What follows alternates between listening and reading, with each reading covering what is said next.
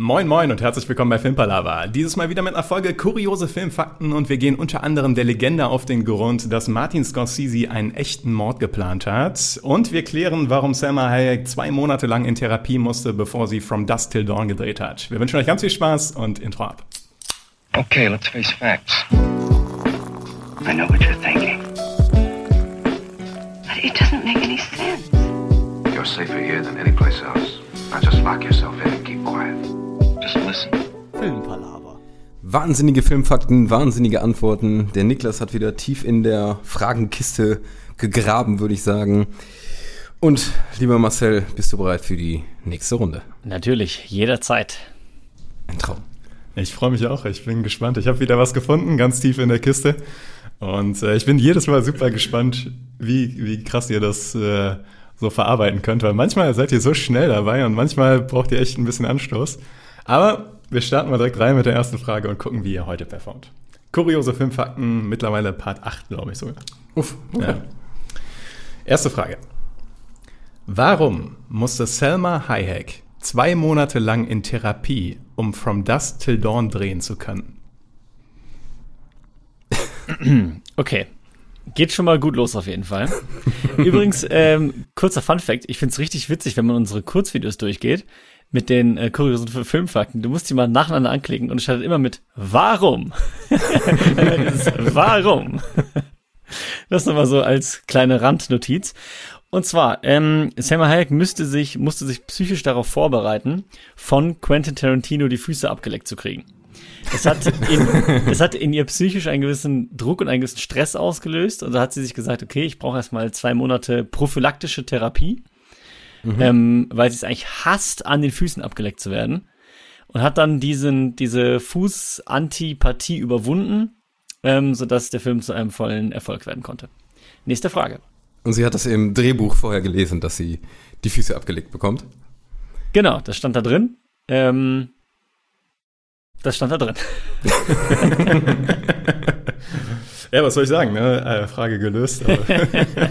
Ist ein guter Grund für eine Therapie, aber tatsächlich in dem Fall nicht die Lösung. Auch wenn es vielleicht Verbindungen gibt von deinem Fun Fact quasi zu der echten Lösung von der Frage. Mit den Füßen etwa?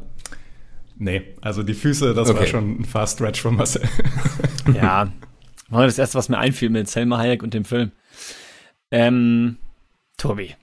Ich, ich überlege gerade, ich weiß nicht mehr, was für eine konkrete Rolle sie da hatte tatsächlich.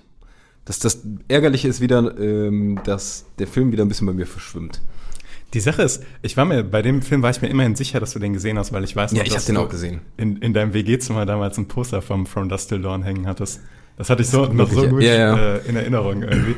Aber du weißt, wie lange die WG-Zeiten her sind. Traurigerweise weiß ich das auch, ja. ähm, aber ich gebe mal einen Tipp. Es hat mit der Tanzszene von Selma Hayek zu tun. Und das sollte jetzt doch schon ein bisschen so wieder anstoßen, die alten Gehirnzellen. Aus der Marcel? Aus der Ja. Wiki-Studentenzeit. Also ich glaube, ich habe den Film tatsächlich auch nur einmal gesehen.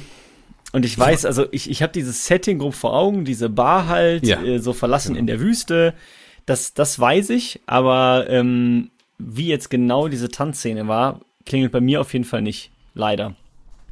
Aber sie ist tatsächlich präventiv im Voraus in Therapie gegangen. ja. Okay, also da könnte ich mir noch sowas vorstellen. Ähm, sie hat ja dann schon gewusst, okay, ich mache einen Tarantino-Film, es wird ein bisschen splatterig. Äh, vielleicht hatte ihr Angst vor Blut oder eins weiter gedacht, es geht in so eine äh, Vampir-Zombie-Richtung, dass sie da aus irgendwelchen Gründen von Kindheit an gewisse Ängste hat, wie ein paar Leute das vor einem Clown haben. Und die sich gedacht hat, ja, das könnte schon ein Thema werden. Vielleicht äh, bereite ich mich da mal so ein bisschen präventiv drauf vor. Eine kleine Korrektur, weil sonst die Filmnerds uns hier aufs Dach steigen, ist ein Rodriguez-Film, kein Tarantino-Film. Oh, oh, Ja, oh, ja, ja, aber, äh, Tarantino hat mit den mitproduziert. Also, Immer also gefährlich, ja. ist, ist, ist in Ordnung. Ähm, aber nee, ist nicht die Lösung tatsächlich.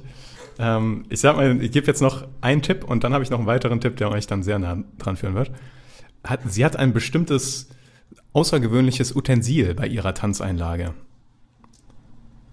Ach, Herr Jemini. Okay, ich baller den zweiten direkt hinterher. Ich gucke in eure deprimierten Gesichter. Ich sag mal, Selma Hayek und Indiana Jones haben etwas gemeinsam. Eine Eine Peitsche. Peitsche. Nein, Ein Hut.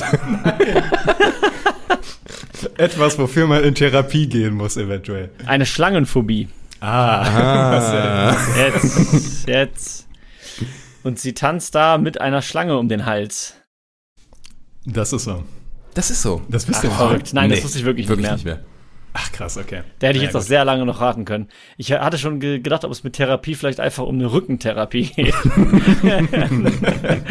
Und die, ist hat alt einfach so geworden. Rückenprobleme, dass die, bevor sie da an der Stange tanzt, erstmal ein bisschen Back-Workout machen musste. Ja, crazy. Ja, okay, dann, dann hättet ihr es wahrscheinlich auch nicht mehr gelöst bekommen. Aber die Sache war tatsächlich, Selma Hayek hat das Drehbuch gelesen und im Drehbuch steht, dass sie halt mit einer Schlange um sich herum da lang tanzt und hat dann eigentlich gesagt, nee, das mache ich nicht. Ich habe so eine panische Angst vor Schlangen, das kommt für mich nicht in Frage. Aber dann hat Robert Rodriguez ihr wohl gesagt, ja, wenn du das nicht machst, dann gebe ich die Rolle Madonna. Und aus irgendeinem Grund hat das was bei Selma Hayek getriggert. Ich weiß auch nicht warum genau. Aber sie hat gesagt, okay, dann gehe ich in Therapie, dann um die Schlangenangst zu bekämpfen. Und dann mache ich den Film und so ist es passiert. Tatsächlich. Und dann war die happy mit der Szene. Also Ja. das hat Also ob sie ja jetzt schon happy geklappt. in der Szene Ja, okay. war, wahrscheinlich war es trotzdem eine große Überwindung, aber sie hat sie auf jeden Fall sehr gut gemeistert, wie wir in dem Film sehen können. Und wie wir ganz klar in Erinnerung haben. Vielleicht nochmal From klar. Dusk Till Dawn gucken. ja, vielleicht. Gut. Naja, gut. Da habt ihr so mittelmäßig geglänzt. Ja, immer Ja. in dem Moment, wo es so äh, in Detailtiefe von Filmen geht, die wir alle überhaupt nicht mehr parat haben. Die halt dann irgendwie schwierig. 15 Jahre her sind, dass man die gesehen hat. Dann wird's echt schwierig. So, man hat von diesen Filmen einfach wirklich nur so die grobe Handlung oder so grobe Szenen im Kopf. Aber ja, wenn man die dann nicht vor einem Jahr oder selbst das wird manchmal schon schwierig, wenn man Aber- die nicht vor zwei Stunden zufällig noch gesehen hat. Aber interessant, dass du noch wusstest, dass sie Quentin Tarantino den Fuß in den Mund steckt. Also das das, ist- scheint ja doch hängen geblieben zu sein. Nee, das ist tatsächlich so ein random Fact, den ich häufiger einfach im Internet sehe. okay. So als, als Meme. So nach dem Motto, okay, ähm, how, how to do it, schreib eine Rolle rein, wo du Selma Hayek die Füße ablegst und dann besetzt dich selber für die Rolle. Ja. So, daher kannte ich diesen Fun Fact noch, aber jetzt nicht, weil mir die Szene im Film so im Kopf geblieben wäre. Wenn Marcel seinen Fußfetischismus äh, recherchiert, dann kommt man immer wieder Dann dahin. komme ich auf diese Seiten. Das passiert dann unweigerlich. Google-Suche wird immer automatisch ausgefüllt. Meinten sie. Okay. Okay, gehen wir zum zweiten. Gehen wir zum zweiten. Glücklicherweise müsst ihr dafür den Film nicht kennen. Ja. Ähm, aber ihr kennt ihn tatsächlich. Äh, ich finde, es ist eine der spannendsten Geschichten. Leider ist es eine Legende und man weiß nicht, ob es genau wahr ist, aber sie ist so spannend, dass wir sie mal quasi als wahr einordnen. Pass auf, ihr werdet gleich merken, warum. Okay. Einer Hollywood-Legende nach saß Martin Scorsese eine Nacht lang mit einem Revolver an einem Tisch und plante einen echten Mord. Was ist passiert? Okay, gefällt mir auf jeden Fall schon mal sehr als Prämisse. Vor allem, dass wir den guten Martin schon wieder haben. Ja, bei Martin, den, bei dem lande ich gerne. Also, Ja. Ich hoffe, es hängt es mit dem alten Filmfakt zusammen. Wahrscheinlich nicht, ne? Ähm, doch, so ein bisschen tatsächlich. Ah, So ein bisschen, ja. Okay, da habe ich natürlich direkt äh, das Stichwort Drogen wieder so ein bisschen im Kopf. Oder so ein bisschen depressive, nicht komplett gutes Gemütslage. Meinst du, das braucht man, um einen Mord zu planen? Also, das, so. Das kann das Ganze schon mal in die Gänge bringen.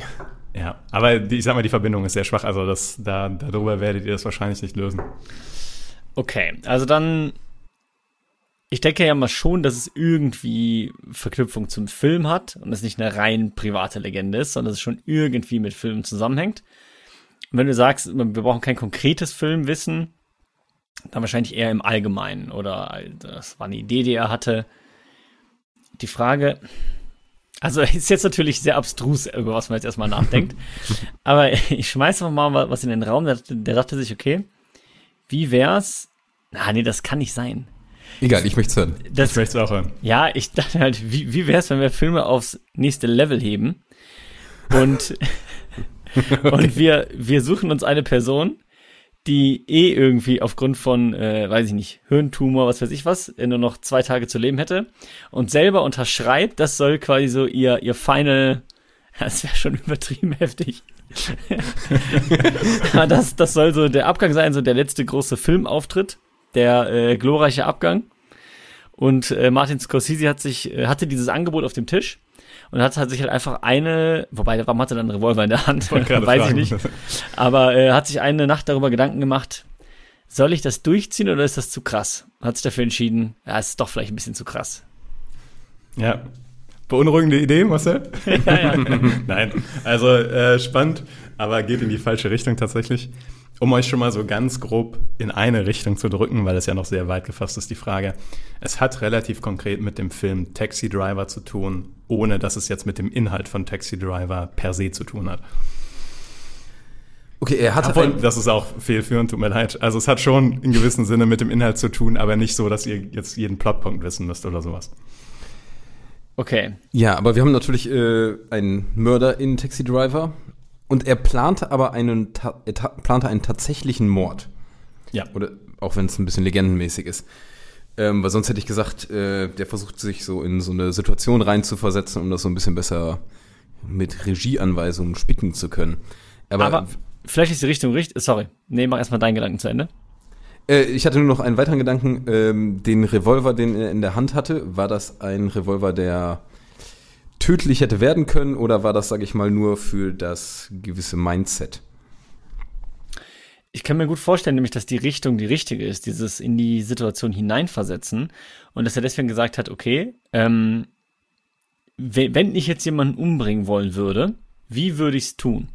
Im Sinne von, der Film ist ja auch schon wa- was älter, also quasi so wie im Film das perfekte Verbrechen. Also wie würde ich das quasi umsetzen, möglichst realitätsnah, wenn ich das jetzt wirklich tatsächlich planen würde? Und dann hat er sich einfach eine Situation, weiß ich nicht, aus seinem Leben überlegt oder aus irgend- irgendwie seinem Umfeld. Dann hat er gesagt, okay, ich hock mich jetzt tatsächlich auch mit dem Revolver, weil mir das dieses Feeling gibt. Wie wäre das, wenn ich jemanden erschießen müsste? Worauf müsste ich beim Revolver achten? Wie handhabe ich den? Keine Ahnung, wie kann ich da vielleicht die, die Geräusche abdämpfen? Was weiß ich? Der braucht einfach diese Requisite. Und hat sich dann halt überlegt, okay, wie würde ich das planen? Und hat das dann am Ende auch genutzt im Film zur Umsetzung. Diese Gedankengänge. Sind super Ideen, sind alle komplett falsch. Es hat nichts, Komplett falsch. Es hat nichts mit Recherche zu tun. Und ich will nochmal betonen, er hat einen, angeblich, hat er einen echten Mord geplant. Es war nicht so, dass er sich konjunktivmäßig, was wäre wenn? Er hat angeblich einen echten Mord geplant. Ich gebe noch Okay. mal einen Tipp. Es war nach Taxi Driver, nicht vor Taxi Driver. Also es hat nichts mit einer Recherche für einen Film zu tun, es hat etwas mit der Zeit nach dem Film zu tun. Wahrscheinlich fand er den Film Taxi Driver so geil, dass er gesagt hat, das mache ich auch. Der, der Herr war doch sehr sympathisch. da sehe ich mich. Ja, aber die Frage ist, wann möchte man wen ermorden? Also wenn man wirklich Ambitionen hat, wen zu ermorden, dann braucht man ja doch so ein ganz ordentliches Motiv, würde ich mal sagen. Was da- die gängigen Motive? Geld? Also- Liebe?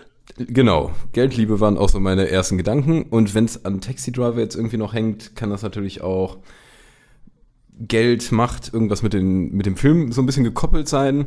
Gewisses Konkurrenzdenken, wenn es vielleicht sehr hart wird. Ähm, aber das sind so die gängigen Mittel. Ja, also oder rechtliche Sachen, wobei das dann schon. Aber wenn man jetzt mal sagen würde, zum Beispiel, der wurde beim Film Taxi Driver irgendwie voll über den Tisch gezogen und äh, hat äh, statt 80% der Einnahmen 0,8% der Einnahmen be bekommen, weil das Komma falsch gesetzt wurde. Es war, also ist jetzt sehr, aber irgendwie sowas im Sinne von, Oh. okay, der wurde, der, ja, Sorry. Nee, mach du. nee, ich meinte nur, der wurde beim Film halt irgendwie, ja, verarscht in irgendeiner Art und Weise. Also, ich sag mal so, es hat nichts mit monetären Interessen zu tun, es hat nichts mit Geld zu tun. Es hat etwas mit seiner Liebe für den Film an sich zu tun, mit dem fertigen Werk. Irgendwer hat da, ähm, nehmen wir einfach mal die Produktionsfirma, die da ein bisschen zu viel reingelabert hat, was nicht ganz so nach seinem Stil war, weil er möchte natürlich als Regisseur seine Version aus gutem Grund so zeigen, wie er möchte. Und die Produktionsfirma hat den Cutter beauftragt, hau die Szene raus, schreib das hier eine um, mach da nochmal was anders. Und im Nachhinein ist der Film nicht so erschienen, wie er wollte. Und das war eine wichtige Szene für ihn. Sehr wichtig. Das ist eine sehr gute Richtung. Eine sehr gute Richtung. Wenn ihr jetzt an Taxi Driver denkt, was könntet ihr euch vorstellen? Es war das Studio tatsächlich. Das war ein Producer von dem Studio, Columbia. Was könnte der gesagt haben zu Taxi Driver? Wenn ihr euch auch insbesondere an den dritten Akt denkt von Taxi Jetzt müssen wir doch wieder den Film Ja, kennen, das, oder das, was? deswegen meinte ich eben, es hat schon ein bisschen mit dem Inhalt zu tun. Der das war dem zu extrem? In so eine Richtung? Genau. Also ich, ich löse es jetzt mal ein bisschen auf, Okay. um das und weil ich glaube, ihr braucht zu lange, um da so wirklich dran anzukommen. Ja. Der Film wurde bei der MPAA eingereicht, die machen das Rating System und hat ein X bekommen. Das bedeutet im Wesentlichen, dass nur plus 18-Jährige den sehen dürfen und das ist die höchste Wertung und in manchen Ländern wird er noch nicht mal gezeigt und manchen, auf manchen Restriktionslisten und so weiter landet der also das höchste Rating, was man bekommen kann. Und das Studio hat gesagt, Martin Scorsese schneidet einen Film zurecht, dass der ein R-Rating bekommt. Das ist die Stufe darunter. Und hat Martin Scorsese dazu gezwungen. Das war ein gewisser Producer, der das gemacht hat. Und Martin Scorsese ist nach Hause gegangen, hat sich überlegt, okay, ich habe diesen perfekten Film, Taxi Driver, und ich bin nicht bereit, den zu cutten. Für mich ist der perfekt. Und hat sich eine Nacht lang angeblich, das ist die Legende, hingesetzt und überlegt, diesen Producer zu erschießen, der ihn dazu zwingen wollte, Taxi Driver zu cutten. Und die Story geht so, dass über die Nacht hinweg immer wieder verschiedene Freunde von ihm vorbeikamen, also Filmstars, wahrscheinlich war Robert De Niro auch dabei, wer weiß, und die alle auf ihn eingeredet haben. Und als das Morgen, als der Morgen schon dämmerte, war er so versessen angeblich darauf, diesen Producer zu töten, dass ein einziger Gedanke ihm noch kam, was ist, wenn ich das versuche, anstatt einen Mord zu begehen?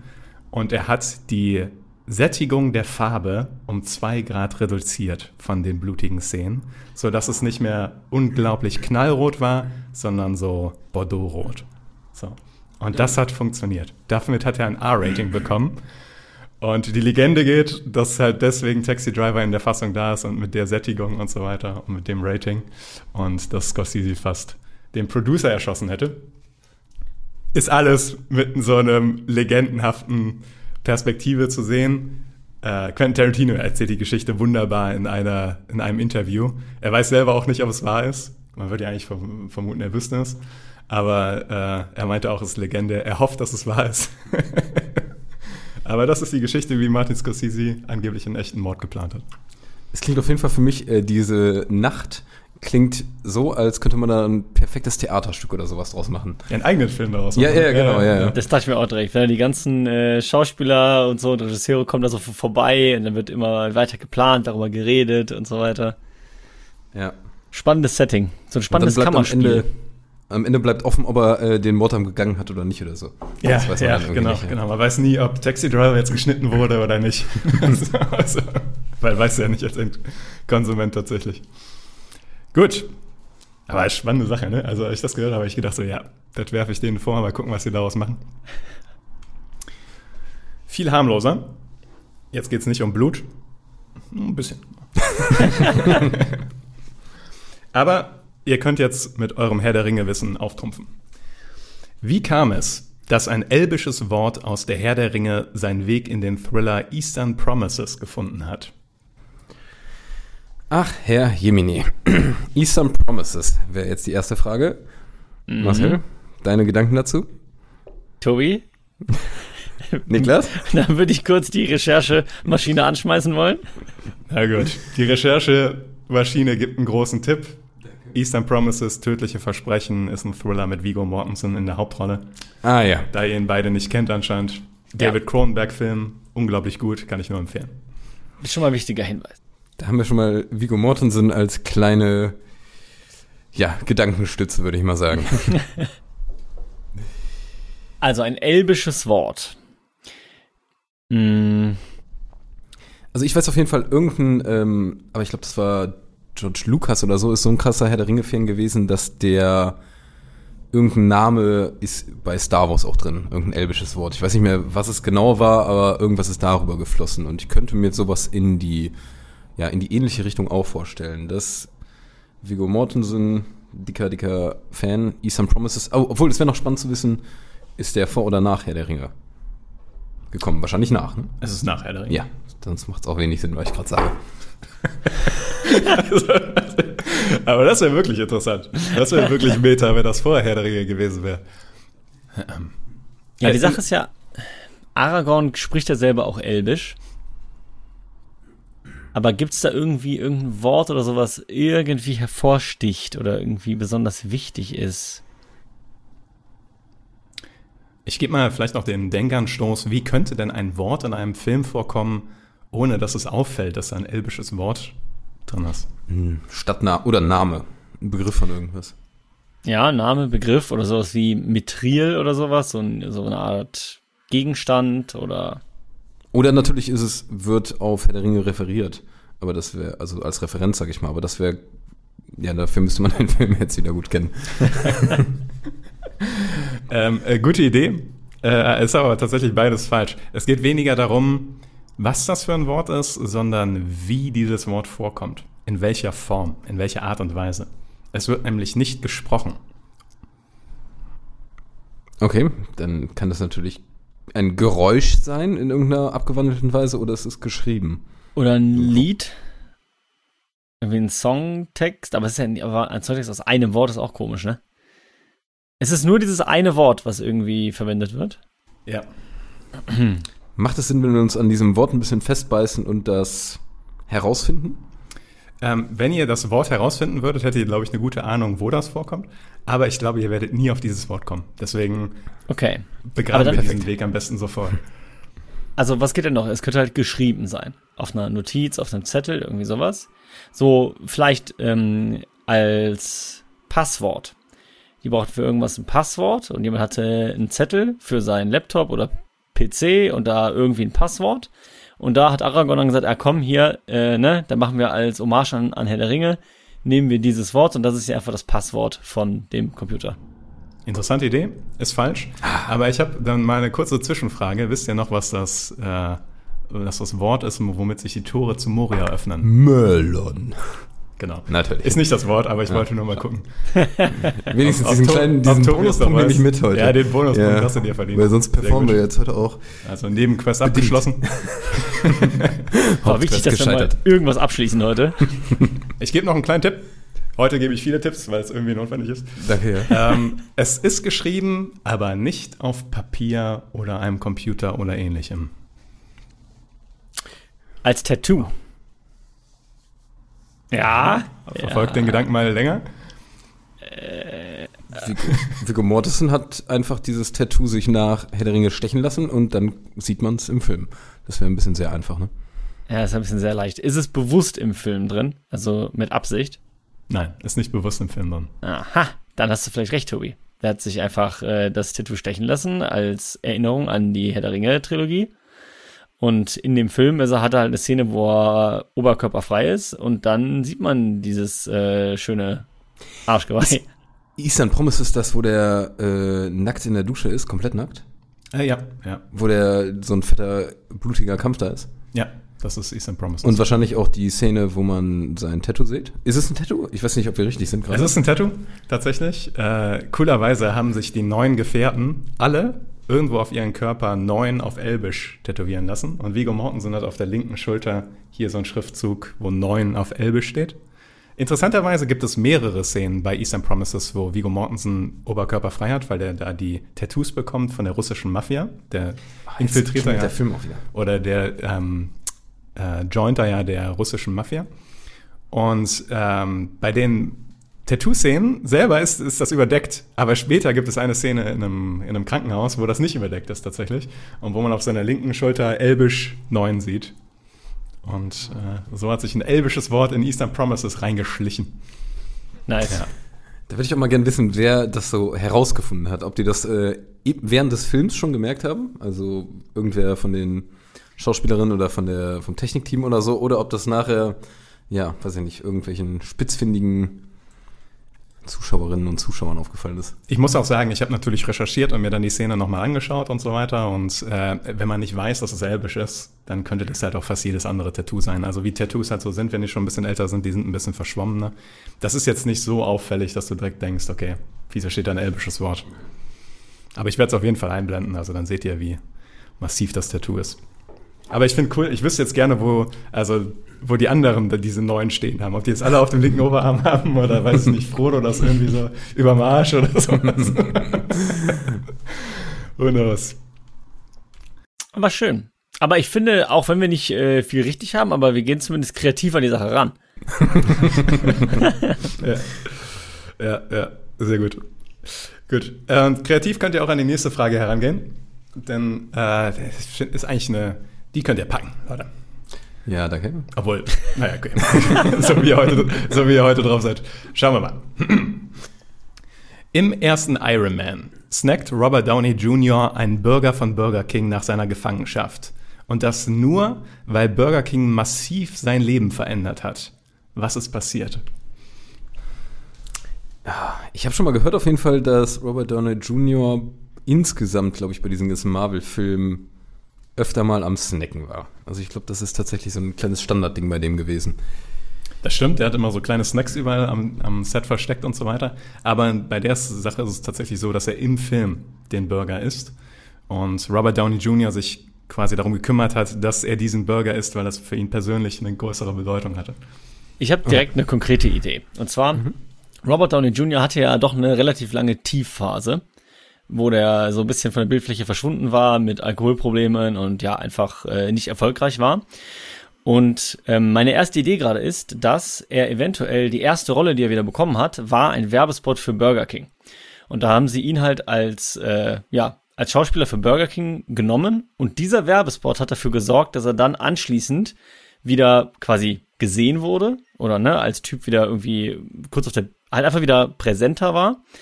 Und das hat ihm dann das Casting verschafft zu Iron Man, was ja dann wieder der quasi Durchbruch war. Ich weiß nicht, ob davor noch andere Sachen waren, kann natürlich auch sein. Aber dass er da quasi gesagt hat, okay, ähm, ich war in so einem tiefen Loch und äh, die haben mir einfach diese Chance gegeben, überhaupt mal wieder vor der Kamera zu stehen. Und deswegen äh, bedanke ich mich, indem ich quasi indirekt Werbung mache. Sehr gute Idee. Die, die 50% davon ist richtig. Ah, es, hat damit, es, es hat damit zu, zu tun, dass Robert Downey Jr. eine sehr bewegte Vergangenheit hat, wo Drogen, Alkohol alles eine große Rolle gespielt hat. Ich glaube, er war sogar mal eine kurze Zeit im Knast oder äh, auf Bewährung, bin mir gar nicht ganz sicher. Und tatsächlich hat Burger King auch mit dieser Zeit zu tun, aber auf eine ganz andere Art und Weise, als du es gerade beschrieben hast. Ich würde sagen, das hat ja einen sehr positiven Spin, wie du es gerade gesagt hast. Verrückterweise ist der Spin, der die Lösung ist, eher negativ. Okay. Also auf jeden Fall, also ich würde auf jeden Fall schon mal dir auch zustimmen, dass äh, Iron Man war, glaube ich, erstmal wieder so nach seiner Tiefphase so ein bisschen der Durchbruch, dass es wieder bergauf geht. Das habe ich jetzt auch noch so parat. Und das heißt, der, er wollte ja aktiv, dass es drin ist. Ähm, und scheinbar, wenn du sagst, man muss es andersrum aufziehen, wollte er eher ein negatives Bild von diesem Burger zeigen, als ein positives Dankeschön rausgeben. Es ist tatsächlich ein bisschen komisches, äh, komische Art, sich bei Burger King zu bedanken, weil das ist von bei Iron Man in dem Film wirkt das sehr positiv. Also, dass er da erstmal den Burger King Burger ist, nachdem der da aus der Gefangenschaft der Terroristen zurückkommt. Ich muss sagen, mit der Background Story ist das eine komische Reaktion darauf. Also, es ist jetzt nicht unbedingt, was ich erwartet hätte. Vielleicht liegt es daran, dass er, dass er das gar nicht so direkt auf Burger King bezogen hat. Also schon. Sagen wir mal, in dieser Tiefphase musste er irgendwann aus finanzieller Not einfach alles annehmen, was ging. Und dann war quasi für ihn persönlich so der Tiefpunkt, dass er ähm, einfach dann Nachtschichten bei Burger King schieben musste und da Burger braten musste. Und dann stand er einfach hinten in der Küche für ein paar Monate und musste dafür diesen Burger braten. Und ähm, das war für ihn vielleicht so stellvertretend für, okay, das ist wirklich mein absoluter Tiefpunkt. Dann haben die ihn sogar noch gefeuert oder keine Ahnung, weil er nicht effizient genug war. Und er wollte es einfach machen, um so zu zeigen, okay, diese Phase habe ich überwunden. So, und jetzt bin ich hier. Und um allen Burgerbratern dieser Welt ein positives Signal zu senden. Haltet durch, ihr könnt es trotzdem schaffen. Ja. Ja, wir erinnern uns alle an die guten äh, Kampagnen von Robert Downey Jr. für die Burgerberater in dieser Welt. Aber also ich würde auf jeden Fall irgendwie zustimmen. Also vielleicht hat er Aber das, schön, warte, ich will nur eins sagen. Schön, dass ich gerade erklärt habe, dass Robert Downey Jr. wahrscheinlich im Gefängnis war und du Burgerbraten noch als den tieferen Lowpunkt. also ist ja halb so wild, da ein paar Burger zu braten. Aber nur, sei nur so dahingestellt. Ich meinte auch Ähm, nur aus seiner Perspektive. ja, Nicht, aus dass seiner- ich das so seiner- ähm, sehen würde, aber Ja, also ich hatte jetzt eher in so eine Richtung gedacht, ähm, der snackt die Burger und wahrscheinlich hat er das vielleicht gar nicht gemacht, um irgendwie ein Statement im Film oder sowas zu setzen, sondern um irgendeine Erinnerung oder sowas abzurufen, ein gewisses Mindset bei sich selber wieder herzustellen, weil er in seiner Abgefuckt-Phase, sag ich mal, öfter Burger gegessen hat oder weil weiß ich nicht, das eines der ersten Dinge war, die der gemacht hat. Ich sag mal so, der war auf Bewährung im Knast auf jeden Fall am Tiefpunkt. Und dann, was sind so die ersten Sachen, die man macht, wenn man aus dem Knast kommen würde, ist ja oft dieses äh, Burgeressen oder irgendwas, ne? Endlich mal wieder irgendwas geiles Essen. Und jetzt hatte er eine ähnliche Situation. Er war im Film als Rolle in dieser Gefangenschaft und wollte dann, sag ich mal, wieder rauskommen und endlich mal wieder einen geilen Burger haben. Vielleicht in so eine Richtung. Oder vielleicht war es auch einfach aus so einem stupiden Grund wie, ähm, der hatte einfach in diesem Moment verdammt viel Bock auf Burger. Tatsächlich ist das close enough im Wesentlichen. Close enough. Aber das Lustige ist halt, es war so, Robert Downey Jr. war genau an diesem Tiefpunkt und war wohl irgendwo mit dem Auto voller Drogen und Alkohol unterwegs und so hat sich so einen Burger geholt, komplett am Ende, hat diesen Burger gegessen und der Burger, Burger war wohl so widerlich, dass Robert Downey Jr. sein ganzes Leben überdacht hat.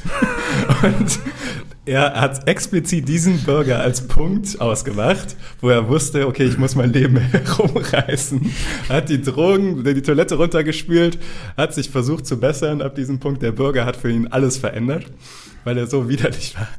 Das meine ich, das ist eine komische Reaktion darauf, dann Burger King quasi so ein, so ein positives Image zu geben. Wa- ja, Was für ein Burger war es? Also ich, ich bin viel interessierter jetzt an dieser weiß man nicht. Weiß man nicht. Also, ja, Aber verstehen kann ich schon, dass man dann einfach sagt, okay, auch wenn er jetzt halt so widerlich geschmeckt hat, aber ich gebe ihm jetzt trotzdem diesen, diesen Platz, einfach weil es für mich der Wendepunkt war. Gar nicht, weil ich jetzt irgendwie Burger King bewerben möchte, sondern nur, weil ich sage, okay, das war für mich der Wendepunkt meines Lebens, dieser Burger, der so furchtbar war. Aber schon, schon interessant. Also, dass das dann der Punkt ist, wo man sagt, nee.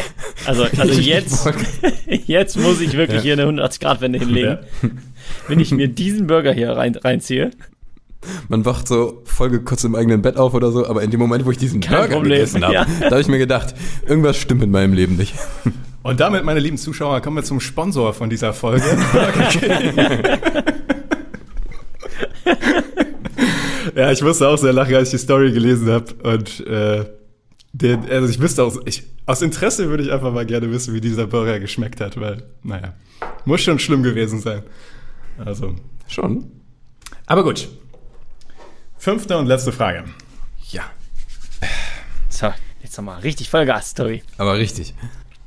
Der Film Watchmen spielt in einer alternativen Version unserer Welt. Interessanterweise sind sämtliche amerikanischen Flaggen leicht verändert. Was könnte anders sein und warum? Immerhin ein Film, den ich kenne, den ich, wo ich jetzt sogar die Handlung parat habe, ähm, sogar relativ gut. Und jetzt kommst du mit so einer Detailfrage wie Flaggen, wo mir das wahrscheinlich ungefähr gar nicht hilft. ja, was könnte anders sein? Äh, Spontan gesagt, äh, eine andere Anzahl von, äh, von Sternen, eine andere Anzahl von Bundesstaaten, aber ähm, Also ich, ich muss jetzt, nachdem wir hier bei vier Fragen so rumgekämpft haben, muss ich sagen, ja, das ist schon mal richtig. Ja, also, okay. das ist eine andere Anzahl Sehr von gut. Sternen tatsächlich. okay, das heißt, wir müssen jetzt noch äh, herausfinden, warum sind es unterschiedlich viele. Jetzt würde ich gerne einmal kurz euer Allgemeinwissen testen. Wie, Ah. viele, wie viele Sterne hat die amerikanische Flagge? 50? Ich hätte auch gesagt, so 54 rum, 50, 52. Genau 50. Tobi, Tobi war richtig, 50 sind sie. Tatsächlich, ja. Wie viele Streifen? Das sagt Marcel. Äh, zwei, äh, zwei, 10, 20, äh, 14. 13, 13. 13, ah, guck 13. mal. Es sind die 50 Bundesstaaten und 13 Gründerstaaten. Ah, schau an. Aber ich gebe gerne zu, bei meiner Recherche habe ich das vielleicht auch nochmal kurz bei Wikipedia nachgeguckt. Aber es war stark, Tobi. Aber ich hätte zumindest 54 geschätzt. Ich wäre auch nicht ganz weit weg Ja, gewesen. war nah dran. Aber ähm, die 330 Frage ist ja erstmal Millionen weniger Einwohner. oder mehr. Also sind einfach schon ein paar Staaten irgendwie annektiert worden oder ausgelöscht worden? Oder haben sich noch ein paar Staaten aufgeteilt? Äh, genau, das, das wäre auch so ein erster Gedanke. Ausgelöscht wegen, äh, das ist ja so ein bisschen, also Vietnamkrieg und alles spielt da auf jeden Fall eine große Rolle, oder insgesamt dieser ganze Kalte Krieg spielt eine enorm große Rolle. Äh, das könnte ein großes Ding sein. Oder ob die tatsächlich, wir haben ja diesen oberschlauen Dude, jetzt den Namen habe ich natürlich nicht parat, aber hat der vielleicht einfach in dieser Eiswelt, wo der da oben lebt, äh, einen zusätzlichen Staat oder sowas kreiert. Das sind so die ersten Gedanken. Aber ich finde die Frage auf jeden Fall gut, mehr oder weniger. Also der oberschlaue Dude heißt Ozymandias. Ähm, deine erste Idee war super. mit dem, es hat etwas mit dem Vietnamkrieg zu tun. Ich fand aber auch die zweite Idee, dass er seinen eigenen kleinen Bundesstaat da oben in der Arktis gegründet hat, fand ich auch gut. Also, Aber dann ist ja die Frage, Vietnamkrieg, ich weiß es ja nicht, wie es da im Film darges- dargestellt wird, aber wenn der jetzt da quasi positiv verlaufen wäre, im Vergleich zur Realität, könnte man sagen, okay, die haben tatsächlich die Vietnam, also den, also Vietnam oder vielleicht auch noch irgendwie Nachbarstaaten halt annektiert an das amerikanische Gelände, Reich. Und äh, deswegen sind da jetzt irgendwie noch mal zwei oder drei Sterne mehr, weil da sind jetzt noch Vietnam mit dabei und, äh, weiß ich nicht, Thailand und keine Ahnung. Was man so mitnimmt dann, ne? Das ist im Endeffekt die Lösung. Also tatsächlich ist es ja so, in Watchmen sieht man die Szene, wie Dr. Manhattan irgendwann in, durch Vietnam läuft und einfach sämtlichen Widerstand da bricht mit seinen übernatürlichen Fähigkeiten. Und alle im Endeffekt sogar sich ihm gegenüber ergeben. Und äh, in der Welt von Watchmen wird Vietnam als 51. Bundesstaat der USA annektiert und die Flagge hat 51 Sterne. Nice. Also ich muss sagen, da habt ihr nochmal Ehrenrettung betrieben jetzt bei der letzten Frage. Ja. Nicht schlecht, nicht schlecht. War, war notwendig, muss man auch sagen, aber äh, haben wir auch wieder gut performt diesmal. Also in der fünften Frage. in der fünften Frage. Leider nur in der fünften Frage.